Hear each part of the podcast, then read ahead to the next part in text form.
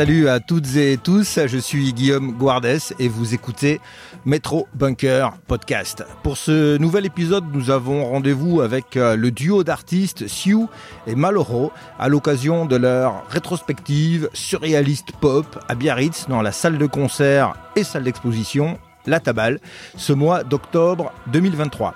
Alors c'est un événement à saluer car euh, leur présence est rare à Sioux et Maloro hein, sur un, un territoire où le combat reste à mener pour la, pleine appréciation de ce qu'on appelle l'art lowbrow ou le surréalisme pop.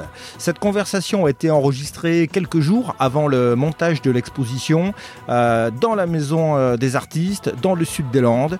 Donc en prévision de cette exposition à Biarritz, nous sommes accueillis par Cécile alias Sioux et Seb alias Maloro comment s'est faite la, rencontre et la collaboration, puisque l'expo qui nous intéresse, c'est une expo euh, commune. Il y a les deux noms qui sont euh, accolés, et c'est pas la première fois, hein, j'ai vu. On s'est rencontrés euh, il y a bientôt 14 ans. Moi, j'étais en train de, chercher encore ma voie artistiquement. Cécile était déjà dans quelque chose d'assez défini, et il aura fallu énormément de temps pour se, se convaincre d'essayer de faire une pièce à deux. Et ensuite, les choses se sont faites assez facilement, les expos, les peintures murales, et, et tout ça. Mais on n'a rien forcé, on n'a rien planifié. On a laissé faire les choses, donc ça a pris un petit peu de temps la parce qu'on est. La première qu'on a fait ensemble, c'était à Brooklyn, à la Cotton Candy Machine, la galerie de Tara McPherson. Et on non, fait... Brooklyn, New York, États-unis. Hein. Oui. Voilà. Celui-là, celui-là, voilà. Celui-là. Et on a fait une non, parce que parce que parce que je sais que vous avez tendance comme vous avez Ah, vous, non mais voilà vous avez beaucoup voyagé partout dans le monde donc il y a un nom qui peut arriver comme ça mais c'est voilà. Alors, il y a, je, je, je, vais peut-être m'embrouiller sur la chronologie mais il me semble qu'il y a eu d'abord euh, euh, Kortrijk en Belgique où on a fait une fresque on nous a demandé de faire une fresque et euh... on a fait la fresque parce qu'il y avait la VPRO c'est la télévision néerlandaise qui est venue faire un reportage euh, sur euh, ma Toi. carrière parce que Mmh. je travaille depuis 17 ans aux Pays-Bas donc je suis passée à l'équivalent de France 2, une émission de 40 minutes. Donc ils nous ont filmé sur Toulouse et puis après on est parti faire la fresque en Belgique tous les deux et c'était une expo déjà en duo. Et Dublin, je me rappelle plus si c'était avant ou après également. Pareil, on en a fait aussi une à Dublin. C'est vrai qu'on est euh, depuis quelques années euh, une entité, euh, et Maloro, euh, voilà, de plus en plus. Faut dire Sio et Maloro ou Maloro et Sio Alors il y a, il y a quand même Toujours euh, une prédominance de Sio. Au risque de, de, paraître vieux jeu, et puis euh, c'est vrai que. Et puis le respect de l'ordre alphabétique, bien sûr. Exactement. en plus. Et quand même, on a quand même deux formes d'art qui sont Oui. euh, très distinctes et très reconnaissables. Ouais. Euh, et le truc de faire des choses à quatre mains, euh, ça a pris du temps quand même. Quoi. Voilà, il a fallu euh, s'apprivoiser un peu. Bon, ça a pris 10 ans, quoi. Ouais. À peu près. Ouais. Maintenant, on arrive à travailler ensemble euh, plus facilement. Ouais, ça Ça se se fait fait très- très, c'est un très processus bien. qui se fait très naturellement. euh, on commence à poser des idées et puis à, à penser la compo. euh, et, Et là, euh, on- en ce moment, on fait des fresques à deux à Ibiza, en Espagne, pour un particulier, pour un, un endroit qui finira par être un musée fondation. C'est vraiment un projet sur le long terme, sur plusieurs années. Vos, vos séjours à Ibiza sont assurés encore pendant un petit moment. Oui. c'est à la fois euh, à la fois du travail mais aussi euh, un petit euh, un petit retrait du monde bienvenu.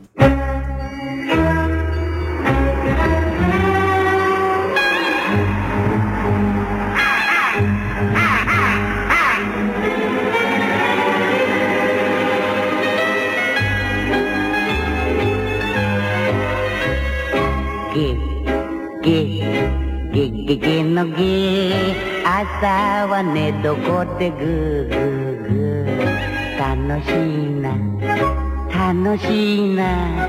お化けにゃ学校も。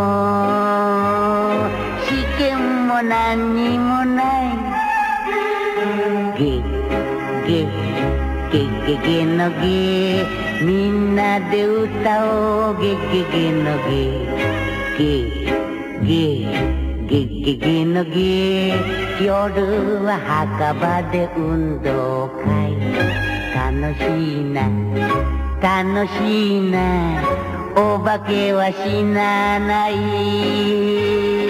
病気も何にもないゲゲゲゲゲのゲみんなで歌おうゲゲゲのゲ みんなで歌おうゲゲゲのゲみんなで歌おうゲゲゲのゲみんなで歌おうゲゲゲのゲ À Saint-Vincent-de-Tyros, où il y a votre maison et atelier, c'est là où vous travaillez euh, ensemble C'est-à-dire que vous n'avez pas d'atelier à l'extérieur, c'est là, c'est là où ça se passe On a chacun une pièce. Ah bah, on fait la, on fait la Allez. visite Ouais. On a, on a quand même le- le- la possibilité de ne pas se voir de toute la journée. Ah oui, d'accord. Chacun chez soi. Exactement. Quelques figurines. Ouais, voilà, c'est une pièce qui fait. euh, quand on parle parfois de certaines pièces, on dit de chambre d'adolescents attardés. Quand il y a. Merci. Ah bah ouais. Alors j'allais dire que c'est pas c'est pas péjoratif, mais on va trouver euh, l'intégrale Marvel et puis euh, ce que des adultes appelleraient des jouets au mur. Ce que tu vas appeler des figurines de collection, je suppose. Exactement. Ce sont des action figures. Voilà. C'est pas des poupées. Ouais, ouais, ouais. Voici les maîtres de l'univers. De nouveaux héros vont s'affronter dans un combat titanesque. Musclor, héros du bien, sauvera-t-il la galaxie face à son ennemi juré, l'horrible Skeletor Me voici, Skeletor Musclor Ah Skeletor s'évade Skeletor a encore réussi à s'échapper. Musclor pourra-t-il sauver la galaxie des griffes de Skeletor, génie du mal Pour vivre de nouvelles aventures fantastiques, les maîtres de l'univers. L'œuvre en cours sur la table de travail, on peut voir qu'il y a une multitude de personnages. On est dans, dans l'accumulation là. Une centaine de Ouais, personnages. j'allais je dire, peu près, ouais. Sur celle-là, ouais, Ouais, ouais. ouais. Il y en a des petits cachés pour euh, combler les, les interstices. Et alors, est-ce qu'il y, a- est-ce qu'il y a des stars de l'illustration qui font des caméos, comme on dit, ou c'est que des créatures issues de ton imagination? Non, j'ai fait des petits hommages à, Ah. à certains artistes. Alors là, il faut que tu corriges mon inculture en, en m'aidant là. bah, qui on- c'est qu'on on peut identifier? un, un Astro Boy euh, de Tezuka, il y a, euh, Il y a Mizuki aussi. il y a un petit Kitaro. Mizuki, Kitaro le repoussant, il y a Kata, Kataid Boy. Tout le reste, ce sont en fait mes, mes carnets de croquis, euh, peut-être 5 ou 6 ans de croquis que je n'avais pas eu l'occasion euh, d'utiliser et que j'ai tous mis sur euh, ce dessin-là. Il y a un roi singe aussi, parce que j'adore le mythe du roi singe, donc je le place assez régulièrement. Il y a un petit hommage à mon pote Victor Castillo, et je crois que c'est tout. hein. Après le reste, ça vient de ma tête.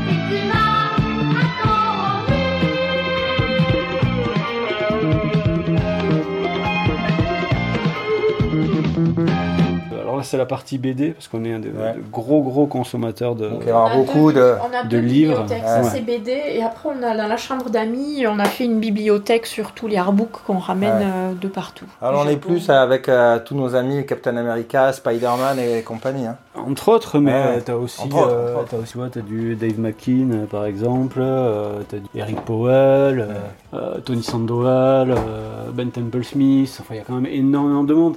Il y a aussi pour moi le fait simple et logique qu'en en termes de graphisme, les Américains ce sont toujours les, les précurseurs, c'est toujours l'avant-garde. Il y a les Américains et il y a les Japonais. Mais euh, les Américains ayant plus tendance à utiliser la couleur, on va avoir encore plus de diversité. C'est une industrie qui a de plus en, plus en plus tendance à travailler avec des artistes euh, européens ou sud-américains, donc il y a quand même une grande variété euh, internationale.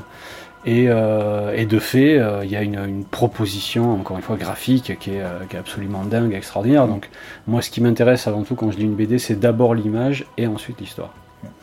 Alors si on regarde, si on s'intéresse aux techniques de travail, Est-ce que peux-tu nous montrer euh, ta manière de faire? Et je suis toujours intéressé par euh, le ratio, on va dire, euh, travail organique et utilisation de l'outil informatique, le cas échéant. Alors Hein? l'utilisation de l'outil informatique, elle est euh, quasiment nulle. Elle n'est là que pour répertorier le travail fait, donc pour, pour scanner, mettre en ligne sur notre site internet tout simplement. Euh, tout le reste, c'est, ce sont des crayons et comme tu peux le voir, de, de, de l'huile en bâton. Et puis c'est tout quoi. C'est vraiment, c'est, vraiment la base du, euh, du dessin. Bon, et puis quand vous êtes sollicité pour, euh, comme vous le disiez tout à l'heure, pour des fresques ou euh, vous parliez pour l'expo à Biarritz de d'accaparer un peu l'espace, et là, Mhm. euh, ça passe à la peinture? Ouais, là ça passe à la peinture acrylique et au Posca qui sont, euh, qui sont des, des, des outils qui, euh, qui se prêtent bien à, à ce genre de, de, de pièces. Quoi. Enfin, on peint à l'acrylique, mais moi j'utilise plus donc les, les trames pour mes textures. Et puis Seb, lui, il va être euh, plus dans un travail de peinture, euh, Plus Avec des aplats. plus les aplats, et après le trait, mais le trait est juste là pour surligner tes aplats. Alors que moi, on est vraiment sur la texture. Et évidemment, euh, vous partez pas à la fleur au fusil, il y a un grand espace à peindre. Il y a sans doute du repérage avant, du lieu, et après un travail de, de crayonné peut-être. Ouais, ouais, on, Fait le, on fait des dessins, euh, des recherches. Ensuite, il y a un dessin qui est pratiquement finalisé pour faire une projection sur le mur. D'accord. Bon, Avec la la projection, avec un, un vidéo proche, quoi. Un rétroprojecteur, rétro proche, ouais. Bon, au début, on faisait 100, mais il faut compter euh, un ou deux jours de plus. Donc ça veut là, c'est dire pour la rapidité Voilà. Donc si je visualise bien, il y a le- l'image, les contours qui sont Voilà, projetés sur les murs et vous les, ça. et vous les reprenez en, On les en- repasse au, en- en au- suivant le fil. Voilà. C'est ça. Exactement, ouais. on fait un premier crayonné, Ouais. puis ensuite Ouais. on reprend au Posca et les aplats à la peinture acrylique. Ouais, la plupart des, des street artistes aussi le font Ouais. parce que c'est vrai qu'il faut quand même être efficace, hein, donc euh, ça fait gagner du temps. Mais au début, on a tous fait avec euh, le quadrillage euh, reproduit. Enfin, c'est, On a fait à euh, main levée, bien on a souvent. fait aussi à main levée, en ouais. improvisant, donc c'est possible, mais euh, il faut un peu plus de temps. Évidemment, euh, ce que vous avez fait à l'avance, c'est les peintures murales, si j'ai bien compris, Oui, au sein de la salle de spectacle La Tabale. Oui. Donc ça, c'est l'extérieur de la salle d'expo euh, de La Tabale, c'est la partie... euh. C'est la partie, euh, l'entrée Ok, la Alors, partie euh, entrée entrée publique. ouais. et, et bar, hein. Et vous l'avez fait quand ça? Au mois de juillet. D'accord. Ok, donc La Tabale était fermée sauf pour vous. Non, ils Oh, faisaient non, les ouais, ateliers, ouais, euh, ouais. ils avaient les ateliers musicaux Il y et avait beaucoup euh, d'enfants qui ouais. passaient. Ah oui. Et vous posez des questions? Non, non, non, ils se pointent et euh, ils se mettent très très près de toi. et Trop puis, près, euh, on voilà, comprend. trop près, Ouais. exactement. et puis euh, ils regardent en silence ce que tu fais jusqu'à ce que ça devienne étouffant et que tu finisses par les virer. Euh, Non, on a fini enfermé dans la salle. hein. Comme Ouais, ça, on était Ouais. tranquille. Ouais, exactement, c'était nécessaire. On peut appeler ça un travail de résidence? Oui, Ouais, tout à Oui. C'est comme ça que c'est présenté en tous les cas, ouais, officiellement. ça a été fait dans le lieu, pour le lieu, aux mesures du lieu, donc euh, oui. Excusez ma question complètement con, mais à la fin de l'expo, euh, ça reste ou c'est recouvert? Non, on a peint sur archivé. du... C'est archivé parce qu'ils vous... ils les gardent, hein. donc ça a été peint sur un bois de 4 mm. D'accord, pas sur le mur directement. C'est voilà, mais Ouais. c'est après le, le résultat est exactement le même euh, en termes de réalisation que quand on Ouais. peint sur mur. Ouais, mais c'est la, volonté de garder, euh, d'avoir la trace de, du Mhm. lieu. Le lieu voulait garder euh, les, les tableaux qui sont faits en résidence. Mais il faudra de, de la place, ça en fait des mètres carrés quand même, non Je Il les suppose. stocke. euh, il Ça, stocke. qui C'est hein. une sorte de puzzle géant, ils vont démonter. Il y en a les- pas mal en Ouais, fait ouais. euh, dans la salle euh, des machines. Peut-être un jour ils en feront quelque chose d'autre. Peut-être qu'ils vont le vendre à la découpe. On pourra acheter euh, Au 20, cent- 20 centimètre. cm carrés.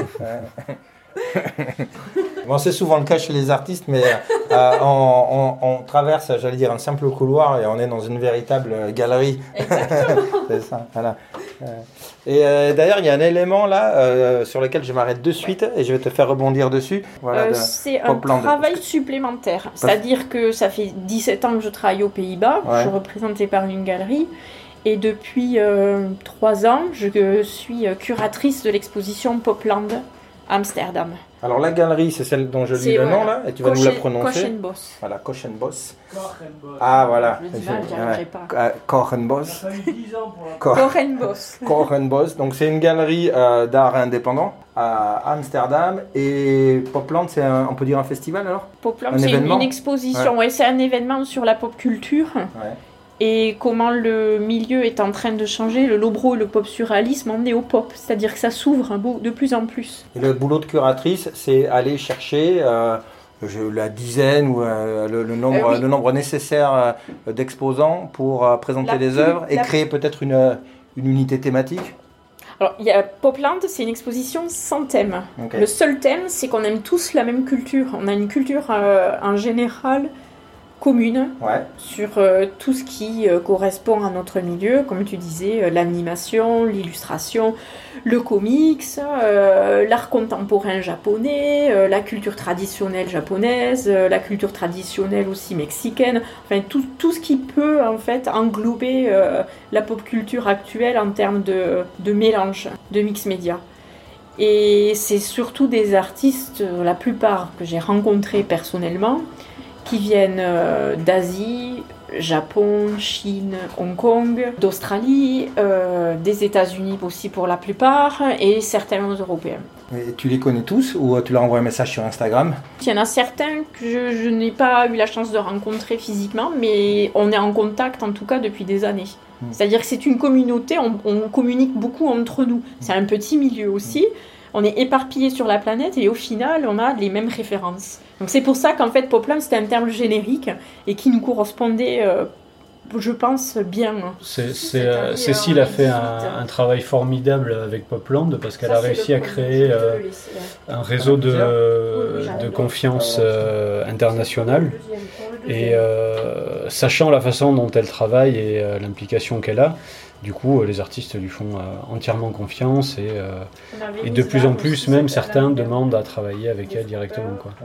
Donc, euh, dans ton CV, il y a une ligne de plus qui est curatrice, Curatrice. à Popland tous les ans. Oui. C'est toi qui es en charge de faire, disons, la sélection des, euh, ouais. des artistes qui seront présentés. Et le contact. Mais euh, je pense que si ça, si ça n'était pas Cécile, euh, les artistes ne le, Ouais. ne le feraient pas. Ah ouais. C'est Ouais. parce qu'il y a beaucoup de gens qu'on a rencontrés euh, en amont et euh, avec qui ça s'est très bien passé.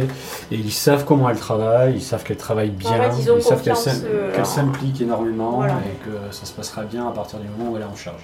Et alors aussi ma question piège, ce travail-là, donc tu le fais euh, en Hollande à Amsterdam. Vu que tu as ce réseau-là, euh, ça t'a pas titillé de le faire euh, en France et voir au plus près de chez nous? Alors je te dis pas de le faire ici dans le sud des Landes, mais allez, qu'est-ce qu'il y a comme grande ville ici Euh, On a bon, il y a Biarritz, il y a Toulouse, il y a Bordeaux. Alors je vais le dire très simplement, Ah. moi, on a essayé, ça a, été, Ah. ça a été un échec et on ne recommencera pas.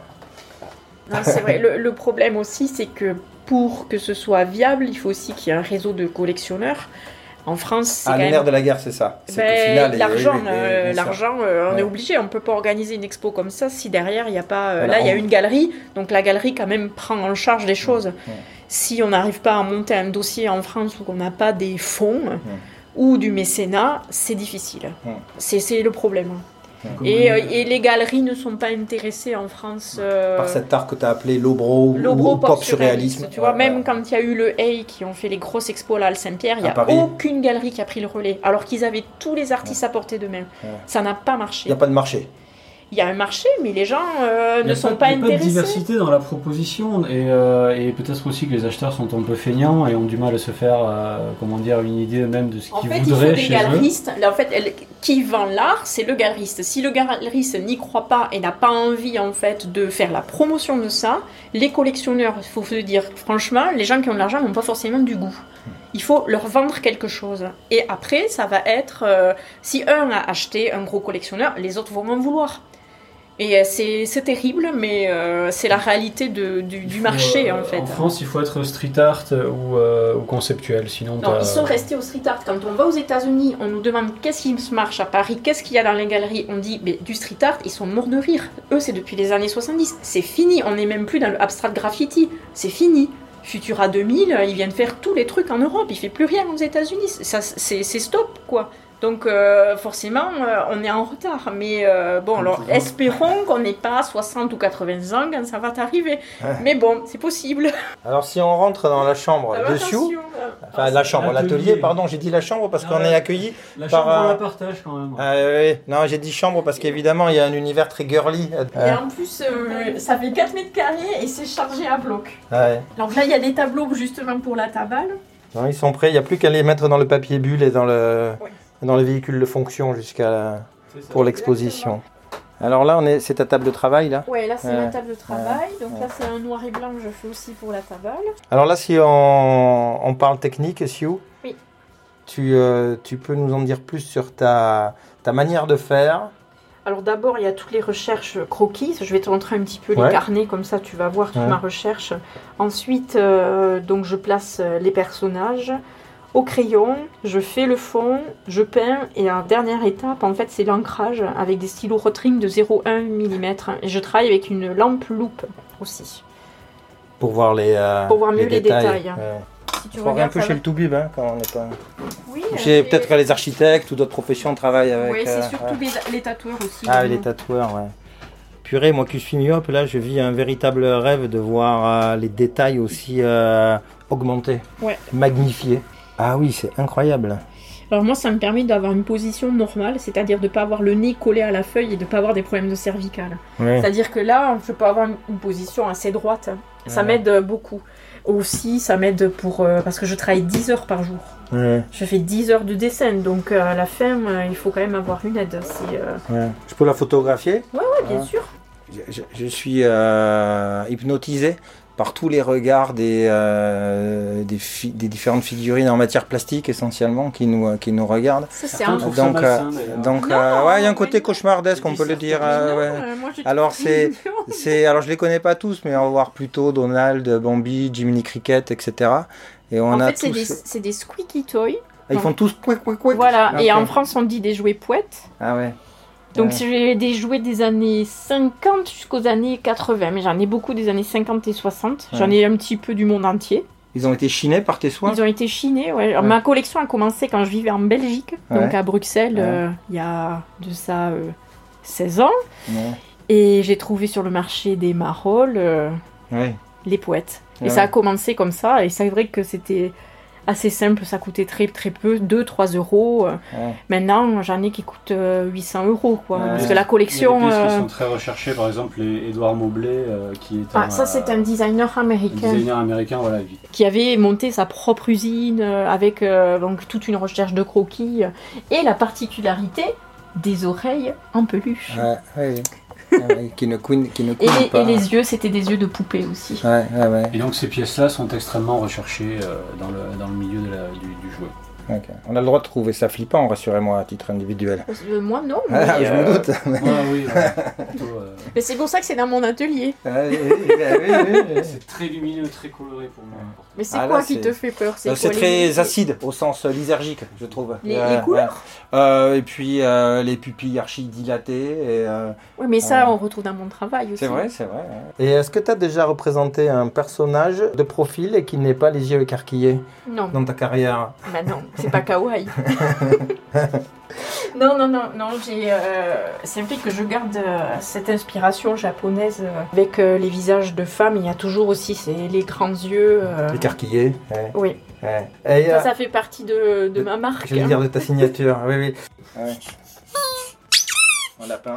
Non. Ah, non. Il y en a qui sont un peu Ça y est, là on est agacé, on peut arrêter. C'est Scooby-Doo qui a squi- qui a- Non, c'est La le tête. petit- Ah, non. c'est euh, c'est Cléo de Pinocchio. Ok. Non, c'est pas celui-là, Cléo de Si, Pinocchio. c'est une imitation, mais c'est pas le. Il est pas estampé Walt Disney. Ils n'ont mais- pas payé la licence. Non, parce qu'il y a des faux aussi. hein. Ouais. Et il quick aussi, lui Ah ben je sais pas. Non, Tu me poses des Non, ils sont essoufflés avec les. Non, euh, ah, Ils ont un peu perdu en cardio avec les. Et puis ils ont trop chaud. Ouais. C'est des Ouais, collections bah, qui maintenant sont rentrées au musée de la BD d'Angoulême. ouais. Ça y est, Ouais, en je veux fait, bien le euh, croire, il y a ouais. deux collectionneurs âgés qui ont donné euh, leur collection. Donc tu vois, euh, c'est recherché quand même, même si ça fait peur. Et là, on a décrit un des éléments, des nombreux éléments qui, euh, qui habitent cette. euh, il y a les Barbie pièce. aussi. hein. Ouais, ouais, ouais. J'ai la Barbie Basquiat, euh, Frida Kahlo en Barbie, j'ai eu David Bowie Barbie, Ziggy Stardust, j'ai des Barbie vintage en réédition, et après toujours du vintage. euh, Oui, beaucoup de vintage. Des Et, et des aussi, un décor euh, d'histoire naturelle. Parce que je suis beaucoup inspirée par la nature. Il y a un petit côté, c'est vrai, visite euh, d'un musée type Miam ou, euh, ou Oui. autre musée de. On Oui, va de dire. Sète, de- on ouais, ouais, ouais, de, de, de ce genre en, Mais dis en Rosa, je avançant pense que ici, ça hein. pourrait lui plaire. Du coup, il serait pas dépaysé. pourrait- si un jour il vient en Airbnb, il pourra réserver ici. été, Planter euh, sa tente dans le jardin. été quelque chose qu'on voulait faire, effectivement, Ouais. vivre dans un, dans un musée et une librairie Ouais, ouais, ouais. Et, et l'accumulation ne vous fait pas peur, quoi. Voilà. Ça fait longtemps que j'ai Non. plus pas racheté là, mais Ouais. euh, ça c'est une collection que j'ai fait sur Mais, 10 euh, ans. Et maintenant, euh, ben, de toute façon, on n'a plus de place. Donc, euh, c'est plutôt des pièces euh, rares. On va acheter des choses un peu ouais. plus rares. Est-ce que vous faites ça, les goodies? Alors, je pense concrètement à tout ce qui est t-shirt, euh, euh, badge, écusson, tout ce qu'on peut produire. Est-ce Ouais. que vous allez, et ça aussi c'est très américain culturellement, Ouais. proposer euh, votre univers décliné en... Ouais, en, en goodies Le mot est pas trop péjoratif, Non, on peut dire pas du Ouais, tout. on, fait tout en goodies. Alors, on aura des patchs, des badges, des pins, des stickers, des cartes postales, des prints. Oui. Euh, ce qui est intéressant, c'est que tout le monde peut acheter quelque chose. Nous, en tant que consommateurs aussi, quand on va dans des festivals, on n'a pas les moyens d'acheter forcément un original. Ouais. Mais euh, c'est bien avec le budget que tu as, euh, même euh, un petit budget, tu peux ramener quelque chose. Et ça, c'est super important. Et il faut penser aussi à toutes les générations. hein. Quand on était ado, on n'aurait même pas pu s'acheter euh, même un poster, mais on était hyper content de s'acheter un badge. Voilà. Pour le prix du- pour le prix d'une bière, on peut, euh, on peut ramener un petit bout de, de, euh, l'univers de l'expo chez soi. Exactement, ouais. quoi. Faut en être conscient. Faut choisir. Bon, ok, bah, merci beaucoup pour, euh, pour la visite. Évidemment, Merci. on a compris qu'il y avait énormément de choses à voir. Puis euh, ceux qui peuvent pas se déplacer à Biarritz, tu l'as dit, hein, il y a les réseaux. Oui, Instagram. Après, on a nos sites internet, bien Ouais. sûr. Mais Instagram, euh, bon, Instagram bah, est à jour. voilà. Alors, on a bien compris, c'est deux Instagram séparés, Oui. pour Ouais. deux artistes séparés. Il y a Oui. Siu et Malojo. C'est le mauvais œil, en fait, c'est ça hein, en- Exactement. je- Ça vient de- de- d'une expression italienne en fait. Ah oui. euh, Malocchio. Euh, ouais, c'est partie de l'histoire secrète des sorcières italiennes. Voilà le mauvais œil. Et Siu, par contre, c'est dimu- un diminutif de ton prénom. Ouais. Il n'y a pas de- Par d'ésotérisme contre, derrière. euh, ça veut dire temple lapin en japonais. Ah, il y a un peu d'ésotérisme alors. Ouais. Est-ce que tu sais le prononcer alors avec euh, l'accent en japonais? Ouais, c'est chou. Presque du basque. Presque du basque.